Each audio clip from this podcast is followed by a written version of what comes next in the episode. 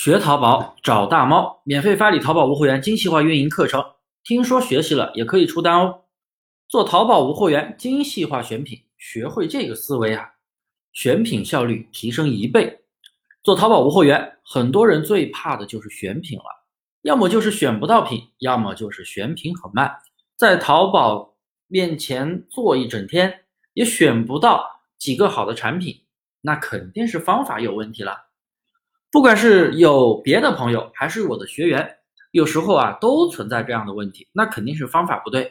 很多人常规选品都会去先挑选符合数据逻辑的宝贝，也就是我之前讲的数据逻辑分析，去找潜力款，找到之后呢，再去满世界满网的去找低价的货源，结果发现辛辛苦苦选的宝贝啊，并没有低价的货源，又得重新找产品。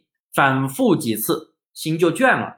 其实很简单的一个思维，我们换一个方向，选品效率可以提升两倍。千万不要在第一步去做数据逻辑分析，而是先去看一下这些产品有没有差价可以做。高价的宝贝，我们正向往低价看，低价的货源；低价的宝贝，我们反向往高价看，高价的采集店。那么你这样的思维就灵活了很多了。也就是说，我们第一步一定要看这个产品有没有差价可以做，有差价，我们再看这个产品是否符合数据逻辑的潜力款。这样操作，你会发现选品真的能提升不少效率，试试吧。为什么呢？因为当你辛辛苦苦找到了款，它是不一定会有低价的货的，不一定有采集店。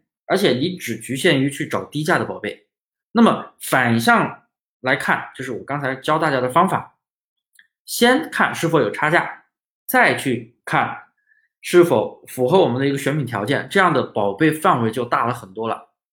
听懂了吗？如果没有听懂，在下方评论问题，我给你一条一条解答。